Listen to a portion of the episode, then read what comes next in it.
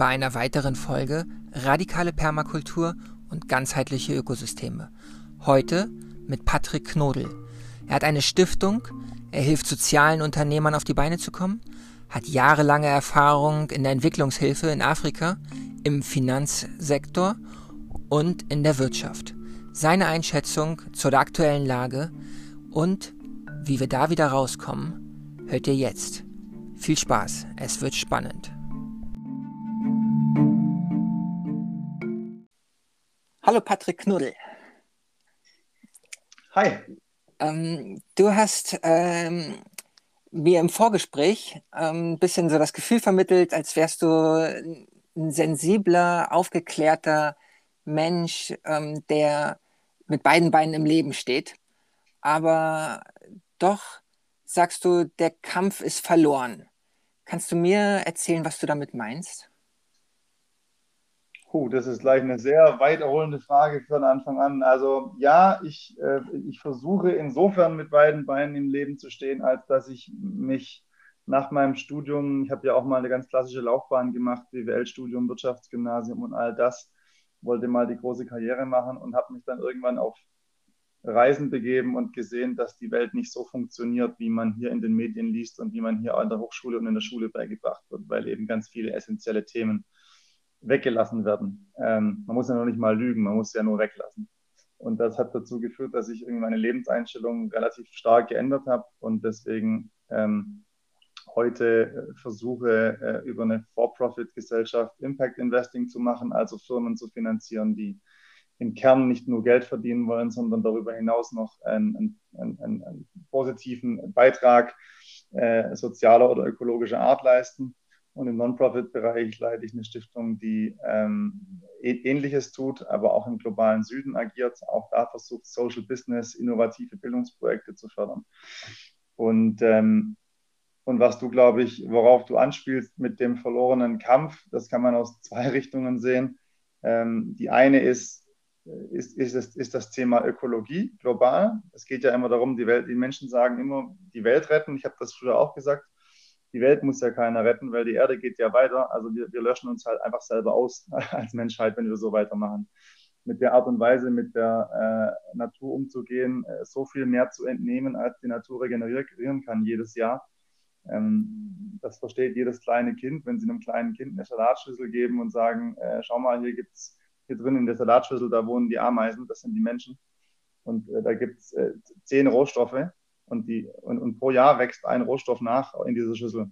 Und die Ameisen da drin, die nehmen jedes Jahr zwei Rohstoffe raus. Dann versteht jeder, dass nach einer gewissen Anzahl von Jahren kein Rohstoff mehr da ist und die Ameisen sterben werden. Also so leicht ist eigentlich die Welt, wenn man es runterbricht. Und das versteht jedes Kind, aber die Wirtschaftswissenschaften und die Machtstrukturen auf der Welt, die daran interessiert sind, dass alles so weitergeht wie bisher, die verstehen es scheinbar nicht. Das ist das eine, was mich nicht gerade positiv stimmt und deswegen arbeite ich an den Dingen, an denen ich arbeite. Und das zweite ist das Thema ähm, Aufklärung, äh, ich nenne es mal Bildung, wobei ich Bildung da nicht nur schulisch meine, ähm, sondern diese extreme Blasenbildung, in der wir leben, die ja durch Social Media noch weiter gefördert wird, aber nicht nur dass man einfach die großen Themen der Welt sich auch anschaut. Also nicht nur seinen kleinen Mikrokosmos und sagt, pass mal auf, ich versuche ein A, B, C was Gutes zu tun, ich benutze weniger Plastik oder sonst was, alles okay, alles super. Aber dass man sich eben auch die, großen, äh, die große Geopolitik anschaut und mal versucht, das Gesamtbild zu verstehen. Warum ist eigentlich die Welt so, wie sie ist? Ähm, warum sind die Anreizsysteme so gestrickt, wie sie sind? Ähm, und wer profitiert davon und wer nicht? Und wenn man sich das anschaut und darüber berichtet und darüber redet, dann wird man in der heutigen Zeit extrem schnell abgestempelt und an den, an den, äh, an den Mast äh, gestellt und sozusagen öffentlichkeitswirksam erschossen, wenn man das mal so äh, das populistisch formulieren darf. Ähm, und da kommen aus meiner Sicht die, die so, sowohl die, die großen Leitmedien ähm, als auch die Schulen und Universitäten ihrem, ihrem Job überhaupt nicht nach. Ähm, und gerade in den letzten eineinhalb Jahren diese, diese Zensurkultur, die da öffentlich gefördert wird mit sogenannten Faktencheckern, mit, äh, mit, mit YouTube, Facebook, Twitter und, und Konsorten, die eben die komplette Reichweite von allem zensieren, was in irgendeiner Form kritisch gegen Mainstream-Themen ist. Ähm, das hat ein Ausmaß angenommen in den letzten halb Jahr, eineinhalb Jahren und eine Geschwindigkeit, die ich mir trotz meiner Kritik am Westen und meiner Kritik an unserem System hätte nicht träumen lassen. Und vor allem, wie wenige das hinterfragen und wie viele auf diesen Zug noch aufspringen, die sich selber für progressiv halten und das auch noch gut finden. Also die auch noch sozusagen sich relativ arrogant auf die Seite derjenigen stellen, die glauben, so viel zu wissen, dass sie darüber entscheiden dürfen, wer, wer bei welchem Thema falsch liegt und wer deswegen zensiert wird. Das hätte ich mir in der Demokratie in Mitteleuropa äh, so nicht vorstellen können, noch vor zwei Jahren. Okay. Und wenn du jetzt mit deiner Stiftung oder beziehungsweise mit deiner Förderung für, also wie ich das verstanden habe, Social Entrepreneurs, ähm, wenn du jetzt äh, unbegrenzt viel Geld hättest und Möglichkeiten, wie würde deine Förderung aussehen und wie und wen würdest du fördern für welche Initiative? Also in der Entwicklungshilfe meinetwegen, wie müsste eine NGO gestrickt sein und welche Arbeit müsste sie machen, damit du sagst, das würde eine Veränderung hervorrufen, das würde äh, die Welt doch in eine positivere Richtung lenken ich glaube, mit unbegrenzt viel Geld würde ich nicht viel anders machen wie jetzt. Ich würde nur mehr machen. Also ich glaube, es gibt so verschiedene Aspekte, die man sich anschauen muss, wenn man an der Welt wirklich was zum Positiven verändern will. Das eine, das eine große Thema ist natürlich Bildung. Das schreibt sich ja so ziemlich jede gemeinnützige Organisation der Welt auf die Fahnen. Die Frage ist nur, was versteht man unter Bildung? Ich gebe mal ein kleines, ganz banales Beispiel. Früher hat man immer Schulen gebaut in Afrika. Dann sagte man hier, ich habe eine Schule gebaut, Yibiyaye, Yibiyayo gab aber keine Lehrer, hat keiner was gelernt. Ähm, das ist heute in der Regel anders. Äh, aber selbst wenn Sie eine Schule haben und wenn Sie Lehrer haben, dann äh, ist ja immer noch die Frage, wird dort etwas unterrichtet, was denjenigen, der dort Unterricht bekommt, irgendeinen Mehrwert bietet. Also nehme ich mal jetzt ein Beispiel. Ähm, ich bin jetzt in Rural Africa, irgendwo auf dem Land, in einem Dorf draußen und habe da eine Grundschule bis Klasse 4 und dann lernt er die Grundrechenarten und ähm, und, und die Grammatik in Englisch äh, oder sie, machen wir mal ein Beispiel mit einem Mädchen, sie lernt das und nach Klasse 4 gibt es keine weiterführende Schule. Was passiert dann? Die weiß nicht wohin, die geht zurück äh, nach Hause auf ihren, auf ihren Hof und wird wie eben in vielen eben teilweise immer noch üblich, dann halt äh, als Teenager bereits schwanger und du hast an dem Leben von dem Mädchen und an dessen Möglichkeiten einer patriarchischen Gesellschaft zu entfliehen und selber sein eigenes Leben zu bestimmen gar nichts geändert. Das heißt, Bildung muss aus meiner Sicht, ins, je nachdem, wo man ist, auch ein bisschen. Ich glaube, gerade im globalen Süden, im ländlichen Raum, wo es eben wenig Möglichkeiten, Ausbildungsplätze und so weiter gibt, muss Bildung auch ein Stück weit darauf, darauf abzielen, dass die Menschen mit der Bildung sich selber ihr eigenes Leben gestalten äh, können und sich aus der Armut selber befreien können.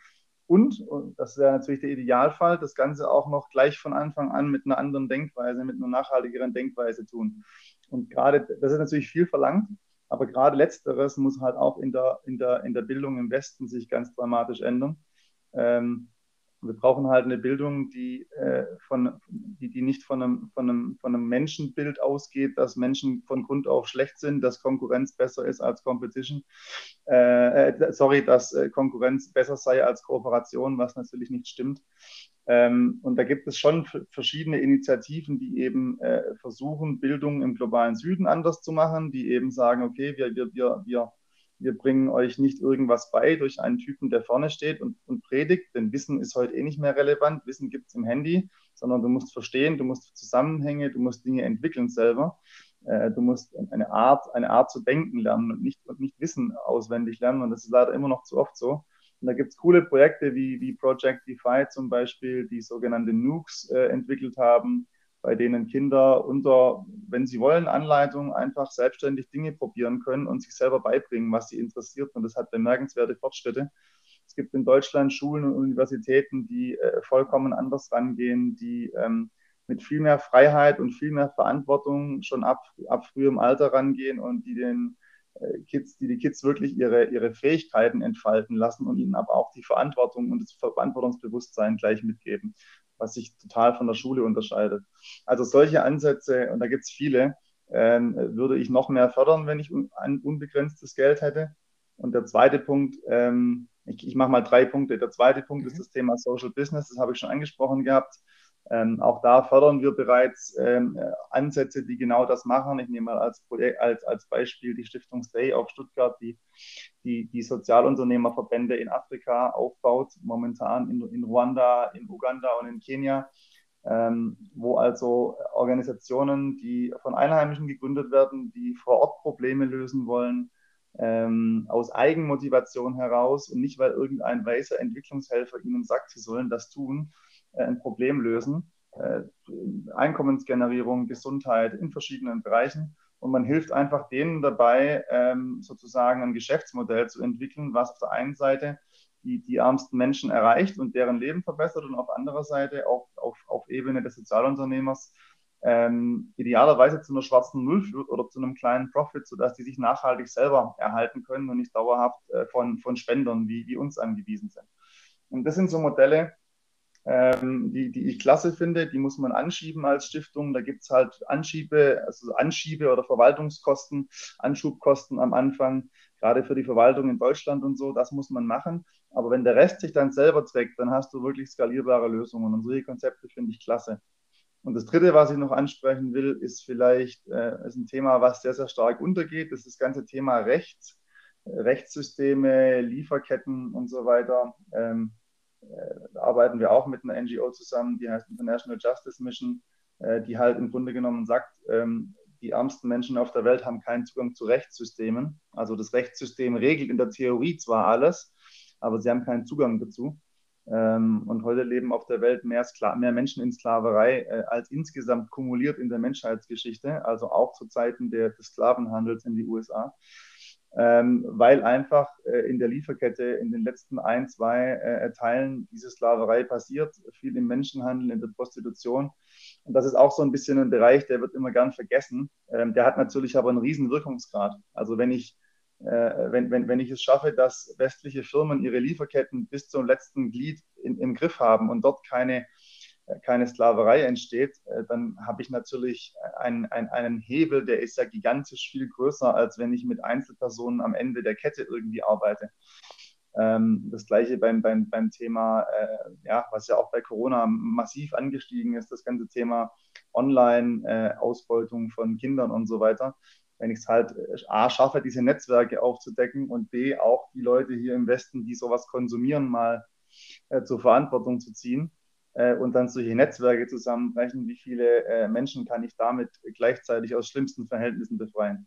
Und das ist so ein bisschen der Grundansatz, immer zu schauen, wo ist ein Hebel, der wirklich groß werden kann und der wirklich flächendeckend ein Problem angehen kann. Ja, wow. Also das sind Ansätze, die müssten ja eigentlich ähm, positiv stimmen. Ähm, weil das sind, da hast du ja Prinzipien erkannt, die sozusagen effektiv ähm, auch helfen in den entwickelten oder Entwicklungsländern.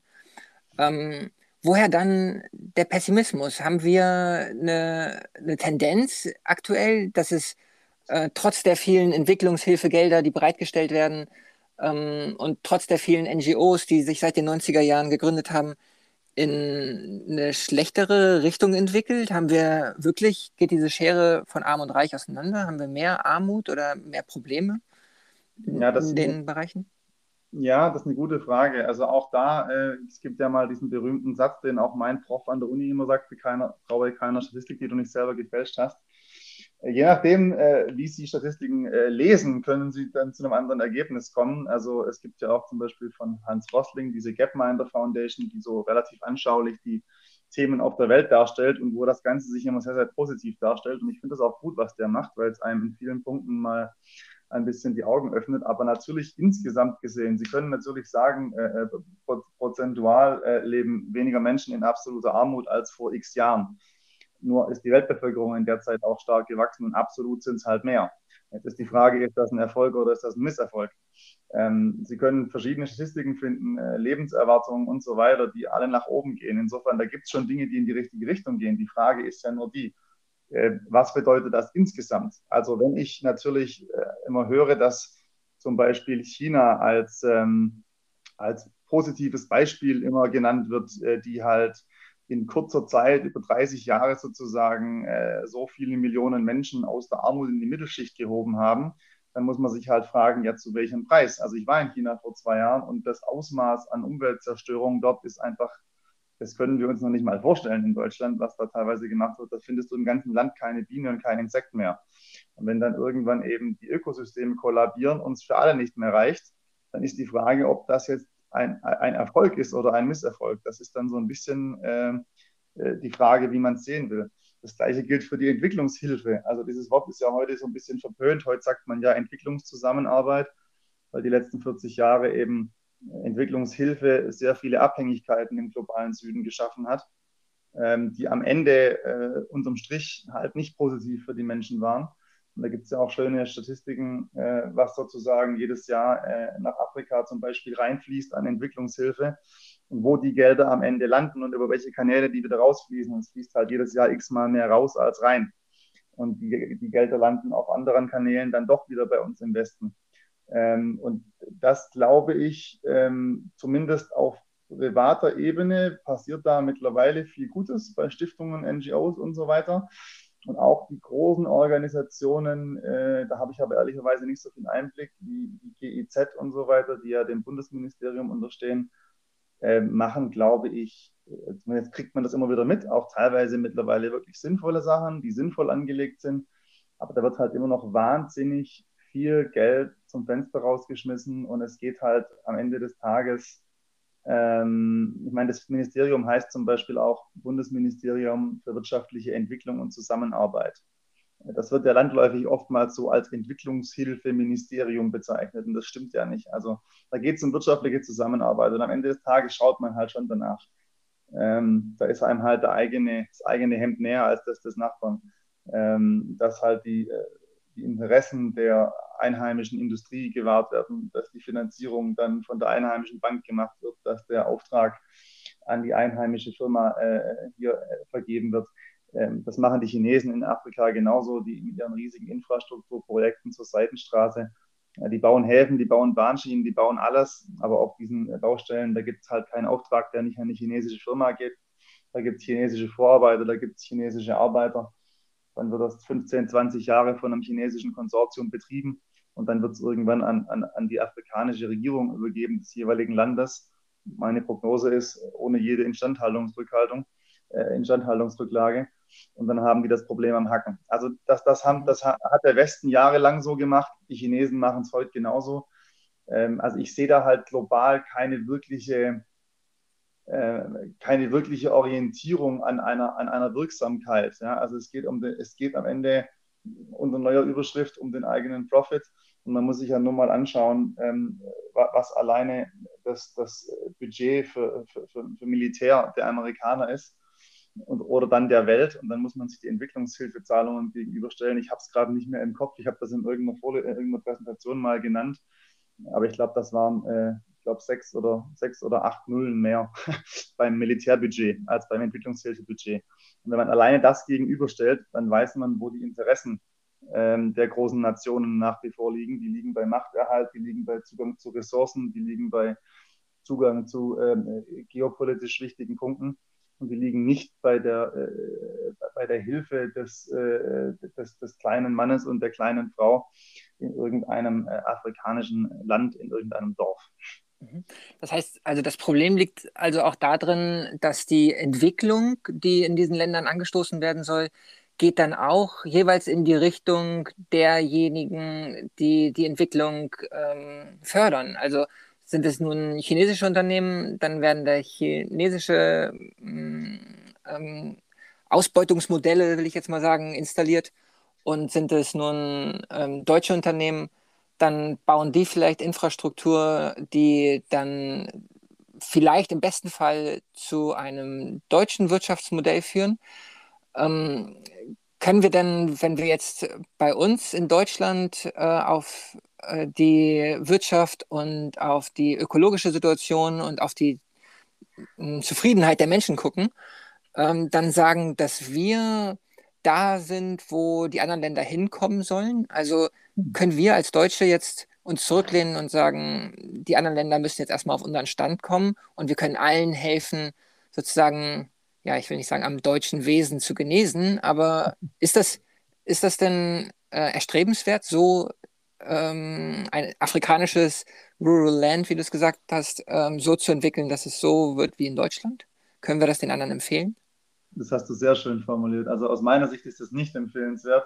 Ich glaube, dass, muss ich jetzt auch aufpassen, was ich sage, ich habe viel von der Welt gesehen, aber ich habe auch nicht die Weisheit mit, mit, mit Löffeln gefuttert sozusagen. Ähm, ich habe ein paar Länder gesehen und in der Tat glaube ich, dass im, im, globalen Vergleich in einigen Punkten Deutschland ein paar Dinge nicht ganz schlecht macht. Ja?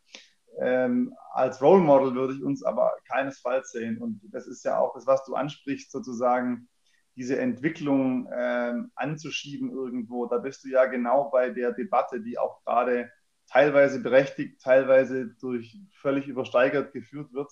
Ja, muss jetzt der weise Mann wieder dem äh, Schwarzen sagen, was er zu tun hat? Natürlich nicht. Die Kritik kannst du natürlich auch bei der Stiftung anbringen, äh, wo dann ich entscheide, ähm, ob ein Projekt gefördert wird irgendwo äh, und man sagen kann, naja, woher willst denn du das wissen? Du lebst doch da gar nicht. Das ist ein Grundproblem, das wir haben und wo es auch, glaube ich, mittlerweile Modelle gibt, wo man, nur, wo man eben nur versuchen kann, möglichst viel lokale Expertise einfließen zu lassen und auch mal den anderen zuzuhören und nicht nur von seinem eigenen äh, Standpunkt runter zu predigen. Das versuche ich persönlich in dem Wissen, dass aber die Struktur, die wir jetzt haben, äh, da auch noch deutlich verbesserungsfähig ist. Aber bezogen auf, bezogen auf Deutschland, ich, ich weiß nicht, ob es ein Land gibt, dessen System nachbildungswürdig ist. Ich glaube, es gibt einzelne Aspekte verschiedener Länder, die ganz gut sind und die man kombinieren könnte. Ne? Wenn ich mir das Thema äh, Bildung und Strafvollzug zum Beispiel in, in, in manchen nordischen Ländern anschaue, die da äh, vorbildlich sind, da gibt es äh, da gibt's eine sehr, sehr freie Art der Bildung. Da gibt es keine, teilweise keine Gefängnisse, sondern eher so Rehab-Einrichtungen für, für, für, straffällig gewordene Menschen. Und wenn die entlassen werden, werden die halt in der Regel nie wieder straffällig, während in den USA die Menschen halt massenweise eingesperrt werden und zwar eigentlich alle nur die, die aus äh, einkommenstechnisch schlechteren Schichten kommen, in der Regel eben äh, äh, Schwarze oder Hispanics äh, und dann die Bevölkerung äh, quasi im, im, also zu, zu riesigen Prozentsätzen in den Gefängnissen versauert und dort als billige Arbeitskraft missbraucht wird. Und wenn sie wieder rauskommen, werden sie, weil sie im System keine Chance haben, wieder straffällig. Ähm, also das ist eigentlich das ist eigentlich total klar, dass das von Anfang an Irrsinn ist, aber man macht es halt nicht anders. Das heißt, die Nordics sind da sicherlich ein, ein Beispiel in vielen Punkten. Ich glaube auch, dass das, das, Grundmodell der sozialen Marktwirtschaft, was Deutschland mal nach dem Zweiten Weltkrieg eingeführt hatte, äh, äh, ist, ist, sicherlich kein, ist sicherlich kein schlechter Ansatz. Ähm, die, die, Frage ist so ein bisschen, in Afrika wird gerne von, von, von Leapfrogging gesprochen. Also das heißt, dass man eine Stufe der Entwicklung gleich überspringt äh, idealerweise dieselben Fehler gar nicht erst macht, die wir im Westen gemacht haben und dann einfach gleich zur nächsten Stufe übergeht. Da wird immer gleich, da wird immer dieses berühmte Beispiel genommen, naja, keiner hat einen Festnetzanschluss, die gehen direkt zum Mobiltelefon. Äh, und keiner hat eine DSL-Leitung im Boden, die gehen direkt auf, auf 4G, 5G. So. Äh, das wäre natürlich schön, wenn man das in verschiedenen Bereichen umsetzen könnte. Wenn man also gleich im Sinne von einer Gemeinwohlökonomie ähm, gleich an, einem, an, einer, an, einem, an, einer, nachhaltigen Landwirtschaft, an einer, an einer, an einer anderen Unternehmensführung, an anderen Unternehmensstrukturen arbeiten könnte, gleich in kleineren Gruppen mit mehr Selbstversorgung, mit mehr all diesen Dingen, die bei uns so ein bisschen verloren gingen. Das wäre schön, wenn man das äh, in, in, in manch anderen Teilen der Welt gleich so hinkriegen würde. Aber es ist natürlich auch ein hehrer Anspruch. Ja? Und, und äh, also ich, ich traue mir da keine, ich traue mir da keinen, keinen endgültigen Ratschlag zu. Ich finde halt so Ansätze wie Gemeinwohlökonomie oder, oder Donut Economics, äh, wobei ich da das Buch nicht ganz gelesen habe. Ich finde nur die, die, das Modell sehr, sehr spannend. Ähm, die sind halt, die, die sollten ein Leitbild werden dazu, wie man eben Staaten, Regionen, wie auch immer man entwickeln sollte. Und wenn wir uns daran mal orientieren würden und wegkommen würden von diesen schwachsinnigen Größen wie Bruttoinlandsprodukt, ähm, dann hätten wir viel gewonnen und zwar egal in welchem Land auf der Welt. Ja, ja, stimme ich absolut zu. Also ähm, wir hatten mal probiert, bei uns in der Firma äh, die Gemeinwohlökonomie einzuführen.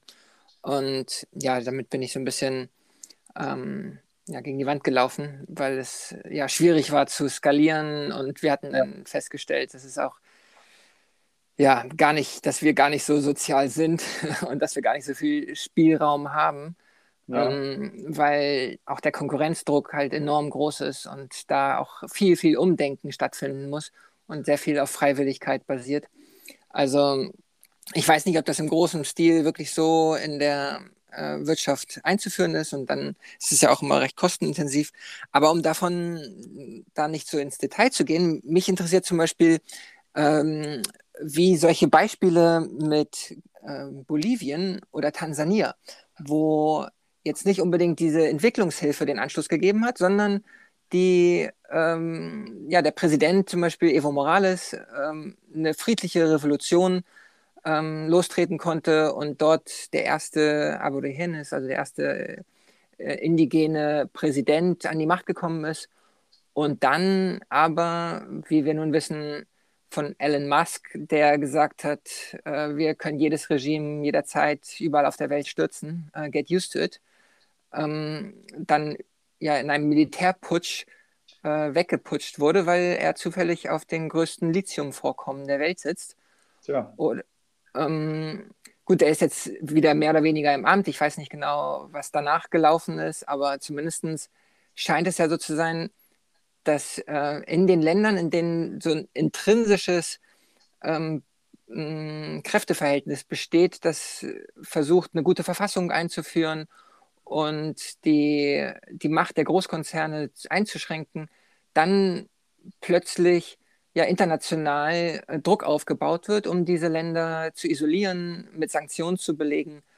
Also meine Frage ist dann die Entwicklungshilfe oder beziehungsweise unsere Unterstützung nicht viel eher, dass wir uns raushalten, dass wir den mhm. Ländern ähm, die Entwicklung einfach selbst überlassen und sie nicht mit unseren Militärs oder mit unseren Sanktionen, mit unserer, mit unserer Ideologie am besten noch ähm, behaken, sondern ihnen eine eigene Entwicklung zugestehen? Ja, äh, klares Ja. Äh, der Punkt ist nur, die Beispiele, die du nennst, Bolivien ist ja eins. Du kannst ja da im Grunde genommen komplett Latein und Südamerika durchgehen seit den 70er Jahren und den ganzen Nahen Osten. Äh, angefangen beim Iran, äh, äh, Chile, Panama, Nicaragua. Äh, es gab ja in diversen Ländern auf der Welt, ähm, die reich an Rohstoff oder von geostrategischem Wert waren, ähm, Regierungen, die aus dem Volk kamen, die eher, ich nenne es mal, ich mag diese Begriffe nicht, aber ich sage es jetzt mal, eher linksorientiert waren und die eher geschaut haben, dass die Rohstoffe nicht zu Billigstpreisen äh, entweder in den Westen oder nach Russland oder nach China gehen, sondern dass sie idealerweise der eigenen Regierung und der eigenen Bevölkerung äh, zugutekommen.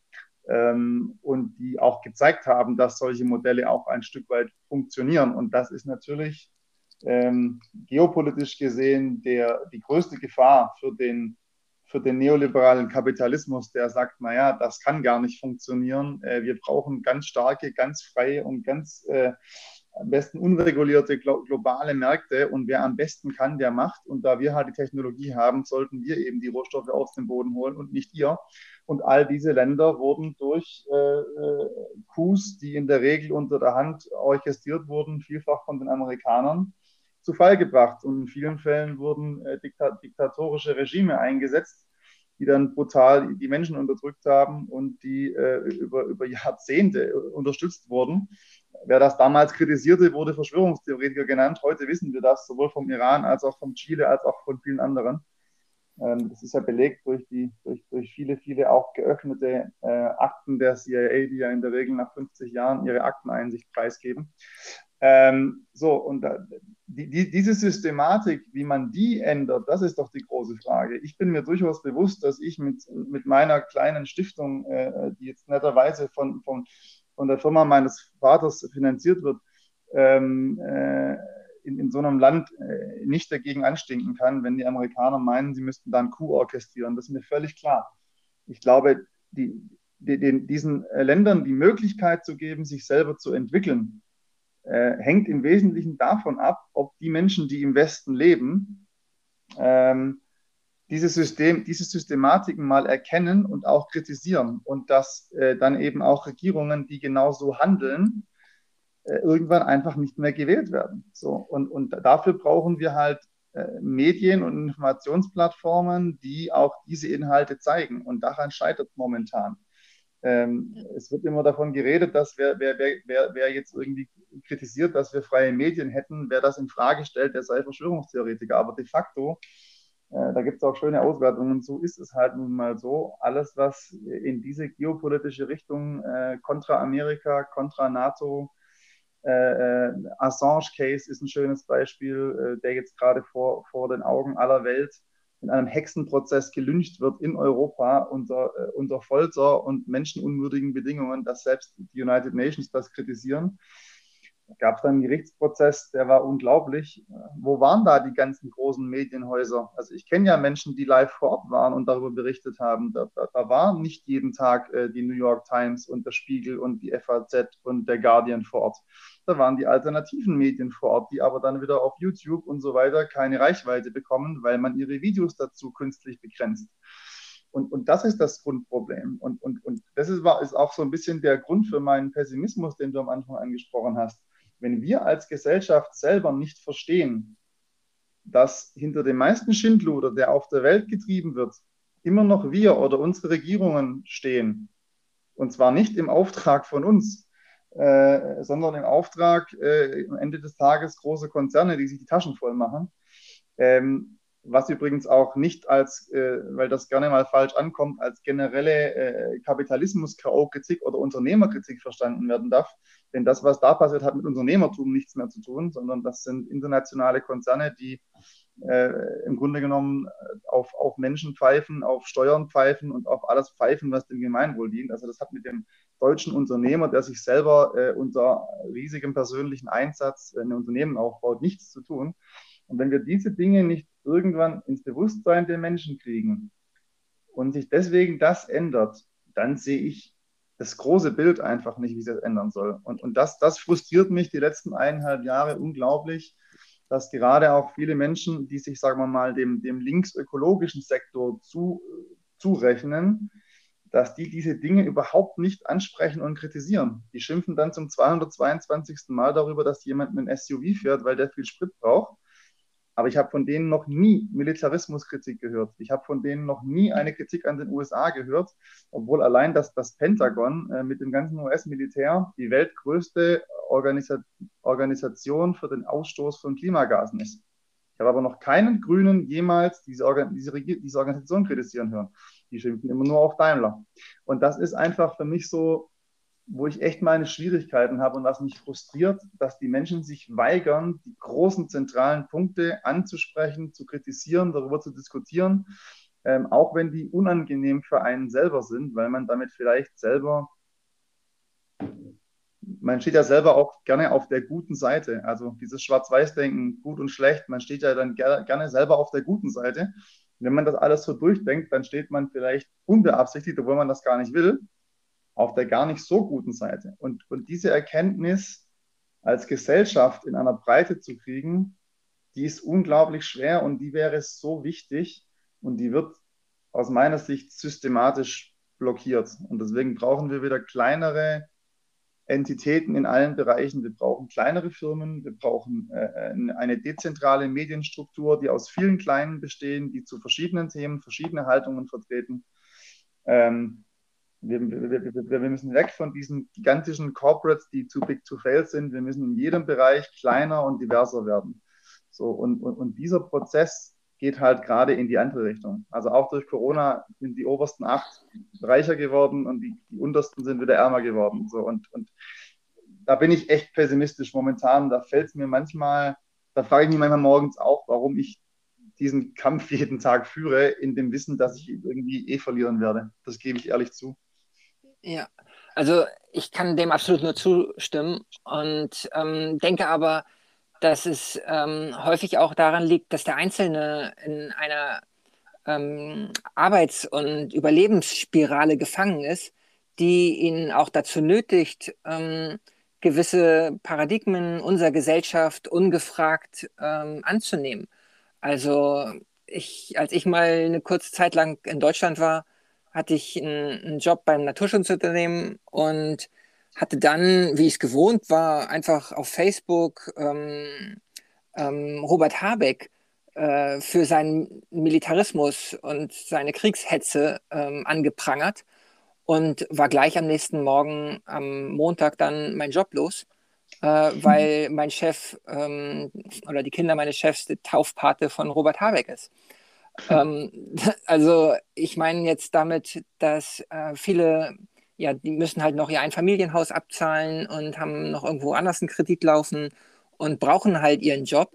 Und wenn sie jetzt anfangen, ähm, ja, zuzugeben, dass sie äh, unabhängige Medien hören und sich da eine andere Meinung zu bestimmten Mainstream-Themen gebildet haben oder den Kampagnenjournalismus anprangern, dann sind sie ganz schnell ja, äh, in einer Situation, wo sie dann wirklich um, um ihr physisches Überleben äh, kämpfen müssen, weil sie dann ja, ihren Job verlieren, ihr Haus verlieren, ihre Frau verlieren und wie auch immer. Ähm, vielleicht ist dann ein, ein Ansatz, den wir vertreten sollten, auch die Menschen unabhängiger zu machen. Also vielleicht haben wir mit unserer arbeitsteiligen Gesellschaft also jetzt nur als Theorie von mir, ähm, uns in eine Abhängigkeit manövriert, die, die dafür sorgt, dass wir leichter zu kontrollieren sind. Dass wenn wir versuchen, uns unabhängiger zu machen als Kleinstentitäten, ne, also dezentral, wie du sagst, äh, versuchen uns in, in einer Sippe, in der Familie ähm, so zu organisieren, dass wir so wenig wie möglich abhängig sind von den großen Lieferketten, von den großen Unternehmen, von einem großen Chef, der ähm, in Konferenzen gebrieft wird, ähm, dann haben wir vielleicht auch den Mut, ähm, selbst uns zu bilden und auch die Muße vielleicht, ähm, da mal äh, eine andere Meinung uns anzuhören und ähm, vielleicht auf dieser Grundlage dann auch andere Wirtschaftsmodelle in Erwägung ziehen, die dann eher auf Gemeinwohl und auf Kooperation aus sind. Vielleicht liegt es wirklich daran, dass wir mehr äh, für unsere Unabhängigkeit kämpfen sollten, und zwar die Unabhängigkeit jedes Einzelnen, nicht nur die Unabhängigkeit der Staaten, sondern ähm, dass, die, dass, dass die Familien und die Gruppen und die sozialen Verbände ähm, vielleicht auch back to the roots. Ne? Also ich sage jetzt nicht, dass es, dass wir, naja, vielleicht ja doch. Vielleicht müssen wir doch erstmal doch verzichten auf unsere Abhängigkeiten, ne? auf unseren Wohlstand, den wir, also ich habe zum Beispiel jetzt mal zwei Monate lang auf Kaffee verzichtet und habe erst gemerkt, wie schwierig das war. Und als ich dann ähm, ja so einen doppelten wie nennt sich das, Kaffee White Flat oder so getrunken habe, war das so ein großartiges Erlebnis, dass, ja, dass ich, ich war praktisch abhängig und konnte diese Abhängigkeit gar nicht mehr genießen. Und erst als ich äh, verzichtet habe, habe ich so eine Art Erweckungserlebnis bekommen, weil ich einmal durch diese harte Phase durch musste, ähm, diese Abhängigkeit zu überwinden, die der, das Koffein macht. Und dann die Belohnung, ähm, dass ich klar und ein anderer, ja, eine andere Einstellung bekommen habe. Und dann dieses rauschhafte Erlebnis, wenn man dann doch mal so einen doppelten Espresso zu sich nimmt, das ist dann doch nochmal ein ganz anderes Erlebnis. Also vielleicht können wir die, die Menschen auch davon überzeugen, dass sich selbst frei zu machen, sich selbst unabhängig zu machen, ihr eigenes Gemüse zu produzieren und weniger zu konsumieren, Dinge mehr zu reparieren und auch mal auf den Nachbarn zuzugehen und eine Tauschwirtschaft zu pflegen. Also richtig zu gucken, wo sind wir in der Vergangenheit vielleicht falsch abgebogen und wo hat der Zug sozusagen mh, mm, zu viel äh, Tempo aufgenommen, dass der Ausstieg jetzt auf einmal so hart ist für uns, dass das, wir das da neu anfangen. Das unterschreibe ich alles, Michel, ähm, äh, absolut. Ähm, ich mache das gerade mit, ich esse ich, Fleisch und Milch esse ich sowieso nicht, äh, aber die, ich mache gerade auch noch vier Wochen kein Weizen und kein Zucker. Äh, ich meine, Zucker ist ja das, das Hauptabhängigkeitsmittel unserer Gesellschaft. Äh, in den USA findest du im Supermarkt und auch in vielen Ländern des globalen Südens, wo eben die großen Ketten Nestle, Unilever und Co. dominieren, Coke, da findest du keine einzige Tomatensauce, die nicht mit Zucker versetzt ist, weil Zucker den Körper abhängig macht und er immer mehr will. Und so bist du dann bei dem Phänomen, dass die ärmsten Menschen trotzdem übergewichtig sind, weil, sie, weil, die, weil die gesunden Dinge in den Export gehen und das mit Zucker versetzte äh, ist billig im Laden verfügbar und macht sie wieder abhängig. Ähm, aber das sind einfach alles Dinge, äh, das muss man sich halt mal trauen, sich selber einzugestehen. Also du kannst ja gut jemandem jetzt vielleicht, auch der eine oder andere, der jetzt zuhört, der sagt dann vielleicht schon mal, ja, da ist vielleicht was dran, ähm, mach mal. Aber das sich selber einzugestehen und selber mal zu probieren und sagen, was kann ich wirklich anders machen im Daily Life und wo bin ich eigentlich abhängig, das ist halt ein Riesenschritt. Und ich glaube, ähm, den erkennen immer mehr Menschen. Ich glaube, wir sind gerade schon an so einer, das Gefühl, an so einer Schwelle auf der Welt. Sehr, sehr viele Menschen, ähm, das weiß ich aus vielen Gesprächen, die auch, sagen wir mal, eine, eine klassische Karriere machen, ein klassisches Leben führen, alles cool, alles gut. Ähm, die kommen auf mich zu und sagen, hey, was du da machst und was ich da immer von dir lese, äh, ich würde gern was Sinnhaftes in meinem Leben machen. Also diese Suche nach Sinn, die scheint äh, sich gerade extrem auszubreiten. Einfach nur zur Arbeit zu gehen, um das Geld für die Miete oder die Annuität der, der, äh, der Häuslefinanzierung, wenn man im Schwabenland sagt, zu kriegen, reicht vielen nicht mehr. Aber dann den Schritt weiter zu gehen, da gibt es da gibt's ein großes Bedürfnis dafür. Aber das haben wir ja gerade schon angerissen, es wird eben auch gerade alles dafür getan, das Bedürfnis im Keim zu ersticken. Also ja. wir, wir, sind, wir sind schon auf dem Weg Richtung, Richtung Social Credit System gerade. Ähm, äh, das fängt ja an mit der Diskussion, ob nun äh, ungeimpfte Menschen irgendwelche Rechte nicht mehr erhalten hätte ich mir nicht vorstellen können, dass so eine Diskussion ernsthaft geführt wird, aber die wird geführt und die meisten Menschen äh, schreien noch Juhu. Ja. Ähm, äh, und das wird ja weitergehen. Das ist nur der Anfang. Und wenn du dann dir eine Welt vorstellst, in der äh, man also aufgrund von irgendwas, jetzt ist es halt eine Impfung, beim nächsten Mal ist es irgendwas anderes, äh, irgendeine äh, Begründung findest, warum Menschen von Dienstleistungen, Reisefreiheit, sonst was ausgeschlossen werden, und wenn du dir dann vorstellst, dass das Bargeld äh, perspektivisch abgeschafft wird, was ja gerade auch massiv eingeleitet wird, ähm, und du alles nur noch digital bezahlen kannst, dann kannst du jeden Menschen, der sich nicht konform verhält, von allen Dienstleistungen und von seinem Leben ausschließen. So. Und dann hast du vielleicht irgendwann, und ich hoffe nicht, dass wir da hinkommen, aber momentan habe ich die Befürchtung, dann ist es vielleicht irgendwann echt schwer, diesen Mittelweg zu wählen, den zum Beispiel ich versuche, ähm, sozusagen sich so wenig wie möglich abhängig zu machen und so frei wie möglich zu bleiben, aber dennoch sozusagen in der normalen Gesellschaft zu bleiben, ähm, dann kannst du vielleicht irgendwann entweder nur noch das ganze Spiel mitspielen oder du machst ein Aussteigerleben. So. Und darauf zielt es gerade so ein bisschen ab. Und äh, das finde ich eigentlich am dramatischsten. Und äh, ich da, ich bin da sehr pessimistisch, aber ich hoffe nach wie vor, dass sich die Menschen da doch nicht zu sehr ins Boxhorn jagen lassen und eben doch mehr wieder die, den Mut finden, sich auch gegen eine Mehrheitsmeinung zu stellen, egal bei welchem Thema. Äh, wir brauchen einfach Diskurs, wir brauchen verschiedene Ansichten und zwar zu allen Themen. Ähm, wenn alle das Gleiche erzählen, das war noch nie gut. Das führte immer zu, zu totalitären Systemen in der Vergangenheit. Völlig egal, ob die nach links, nach rechts, nach vorne oder nach hinten gingen.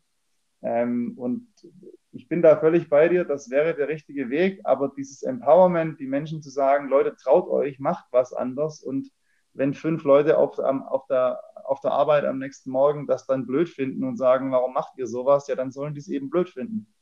Das, ähm, das ist die große Hürde und das höre ich immer wieder auch auf Veranstaltungen, wenn ich mal mich melde und aufstehe und dann irgendwie die kritischen Dinge sage, die schon wie ein Elefant im Raum stehen, die aber keiner sagen will, dann kommen in der Regel nach der Veranstaltung fünf bis zehn Leute zu mir her und sagen, Mensch, das finde ich ja super, dass Sie das mal angesprochen haben. Ich denke das ganz genauso. Und dann sage ja. ich immer, ja, warum haben Sie es dann denn nicht gesagt? Der sitzt da oben auf seiner Bühne, erzählt eine Stunde lang einen unfassbaren Unsinn ähm, und keiner widerspricht ihm. Und wenn dann einer widerspricht, sagen alle, sehe ich genauso. Und das ist die Art, wie momentan Meinungen gemacht werden ähm, von einer kleinen Minderheit von Menschen, die so laut sind und die alles andere niederwalzen und einer großen Masse, die daran zumindest ihre Zweifel hat, aber sich nicht mehr traut zu widersprechen. Und das ist, ähm, da, da, da, brauchst du, da kannst du noch so oft im Grundgesetz Meinungsfreiheit stehen haben und dass das auf dem Blatt theoretisch erlaubt ist, ist alles richtig aber praktiziert wird es ak aktuell nicht mehr. Und wenn es praktiziert wird, dann wird es in, dann wird es in Blasen geschoben. Ja? Dann, dann, dann sagt man, der ist ein Verschwörer, der ist rechts, der ist äh, Antisemit, der ist, du findest dann immer gleich ein Totschlagargument, um, um die inhaltliche Diskussion abzuwirken. Und, und dann, und dann, wenn ich dich mal hier unterbrechen darf, weil ja, mir, ich, mir kommt gerade ähm, ein interessanter Gedanke, weil wenn wir daran wirklich glauben, was du sagst, und wenn wir das wirklich bis zu Ende durchdenken, dann, ähm, dann gibt es doch wirklich nur diese beiden Möglichkeiten. Also entweder ähm, mache ich da komplett mit und ich schluck den ganzen Kram oder ich steige wirklich aus, weil ich glaube nicht daran, dass das zu einem guten Ende führt.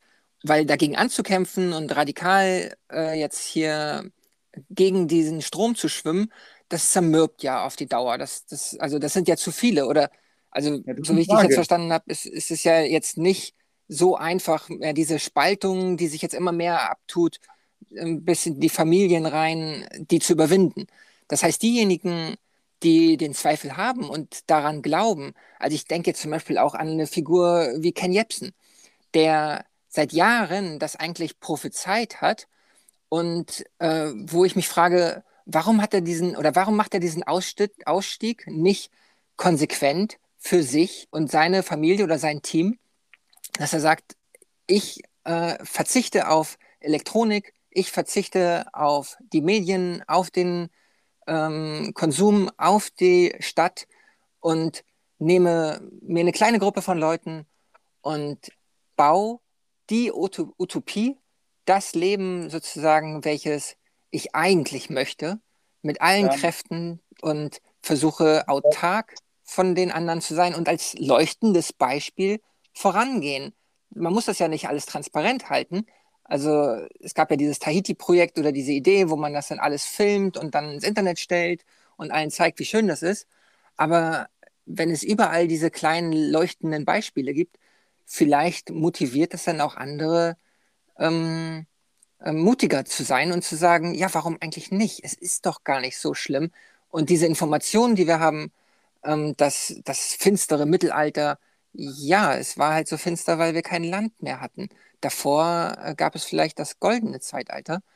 Und das, ähm, ja, und jetzt heutzutage wird uns ja gesagt, ähm, wir sollen sogar auf Fleisch und alles verzichten. Ich, ich bin da ein bisschen skeptisch, ob das jetzt wirklich so gut ist für den Einzelnen. Also gerade lese ich so ein Buch von der Weston A. Price Foundation und da steht drin, dass äh, Fleisch und Fette, tierische Fette vor allem, ganz essentiell sind für die Entwicklung des Gehirns, für die Muskelmasse, für den Körper. Und dass äh, primitive Kulturen ähm, wie früher die Maasai, die sich fast ausschließlich von Blut und Milch ernährt haben, unglaublich groß und kräftig waren. Und dass, wenn wir, also meine Freunde, ich, ich liebe Menschen, die Veganer sind in Deutschland, weil sie sich wenigstens gem Gedanken gemacht haben über die Massentierhaltung. Aber langfristig führt es schon zu gesundheitlichen Problemen. Was natürlich, äh, wenn du das Fleisch aus der Massentierhaltung isst, natürlich auch zu ganz anderen Problemen und Antibiotikaabhängigkeit mit den also meine Oma ist an einem Krankenhauskeim gestorben. Also ich glaube, da, da sind halt noch ganz andere Probleme dann mit verbunden. Aber wenn wir uns jetzt, ähm, wenn wir uns jetzt klar machen, dass die Informationen, die wir bekommen, sind gefiltert und manipuliert und unsere Gesellschaft befindet sich auf einem Pfad, den wir seit Jahren nicht schaffen zu ändern. Seit den 68ern versuchen wir ja ähm, unsere, den Club of Rome, unsere Gesellschaft da in eine neue Richtung zu lenken. Und es führt praktisch nur in größere ökologische Katastrophen. Dann ist doch, ist doch eindeutig, dass wir ähm, als Positivbeispiel das was Neues aufbauen müssen. Auch wenn es als Pionier vielleicht schwierig ist, aber schwieriger ist es doch, weiterhin gegen diesen Fluss anzuschwimmen. Also jetzt hast du zwei Sachen angesprochen. Also ich meine, bei, bei dem Thema Ernährung liegen wir, glaube ich, auseinander. Ich, äh, das, aber da, im, im, Detail, da müssten wir eine separate ja. Folge zu machen. ja. Okay. Ähm, ähm, die, die, ähm, die, die Frage, deine Ursprungsfrage äh, war ja, entweder man kämpft an äh, irgendwie äh, äh und, und, und, und zernutzt sich dabei, äh, mhm. was ja keinen Sinn macht. Deswegen entweder man spielt das Spiel mit oder man steigt ganz aus. Vielleicht hast du damit recht, vielleicht ist das so. Ähm, aber dahinter liegt für mich halt auch eine Schwarz-Weiß-Betrachtung, die ich nach wie vor nicht bereit bin zu akzeptieren. Ähm, vielleicht wieder besseren Wissens. Ähm, denn diese Spaltung, die du ansprichst, in die Familien rein, jetzt zum Beispiel durch Corona, aber auch bei vielen anderen Themen, ähm, äh, Wirtschaftsmodelle, äh, Vermögensungleichheit, äh, die, Diskussionen, die, ich mit meinem Vater teilweise habe, die haben ganz viele andere mit ihren Vätern auch. Das ist kein Einzelfall. Und zum Beispiel, ich nehme mal meinen Vater und mich, es kann daraus ja auch was Produktives entstehen. Also die Diskussionen, die wir darüber hatten, wie die Welt funktioniert und was die Anreize sind und warum nicht und wo wir in vielen Punkten nicht beieinander liegen, hat dazu geführt, dass er sagte, naja gut, dann lass uns doch jetzt diese Stiftung gründen und was und zeigen, was anders geht. Also ist daraus was Positives entstanden. Und ich glaube, da, daran muss man nach wie vor glauben. Also wenn wir aufhören, da, wenn wir aufhören zu glauben, dass ähm, die aktive Beschäftigung mit Leuten, die andere Haltungen zu anderen Themen haben, dass dieses Abarbeiten, was natürlich anstrengend ist, was Positives verändern kann, dann sind wir auf einem ganz schwierigen Weg. Und, und das, ist, das ist die große Gefahr, die auch gerade passiert. Ähm, wenn, ich, äh, wenn ich irgendwie bei einer Veranstaltung bin, in einem eher, ich nenne es mal oldschool, klassisch äh, Economic äh, Way, ähm, dann sind dort ganz viele Menschen, die viel Geld verdient haben und sehr erfolgreich nach herkömmlicher Definition sind und die unterhalten sich untereinander. Und dann bist du auf einem Fundraising-Kongress, wo sozusagen die Alt-68er sitzen und die Linken und die Grünen äh, und die unterhalten sich auch untereinander. Und auf Facebook oder auf Twitter oder sonst wo, da beschimpft man sich vielleicht gegenseitig, aber reden tut man auch nicht miteinander. Und das ist genau das Problem, was wir haben. Und diese Spaltung äh, ist aus meiner Sicht auch kein Zufall, sondern die wird geschürt wir müssen dahin kommen, dass sich Menschen mit völlig verschiedenen Lebensentwürfen, verschiedenen Generation, Generationenhintergrund wieder auf Augenhöhe sachlich unterhalten und auseinandergehen und vielleicht nicht einer Meinung sind, aber vielleicht jeder von, vom anderen was mitgenommen hat, was man anders machen könnte und wo der andere auch einen Punkt hat. Und das stirbt gerade total aus. Also das ist, das ist die große, die große Challenge. Und ich bin Stand heute noch nicht bereit, ähm, daraus den Rückschluss zu ziehen, dann entweder ich gebe den Kampf auf und lebe halt hier und mache halt den Spaß mit und hau mir die Sachen rein, die ich mir reinhauen soll und mit dem Geld, das kriege ich schon hin und mache la wieder locker und schaue, bis, bis es zugrunde geht.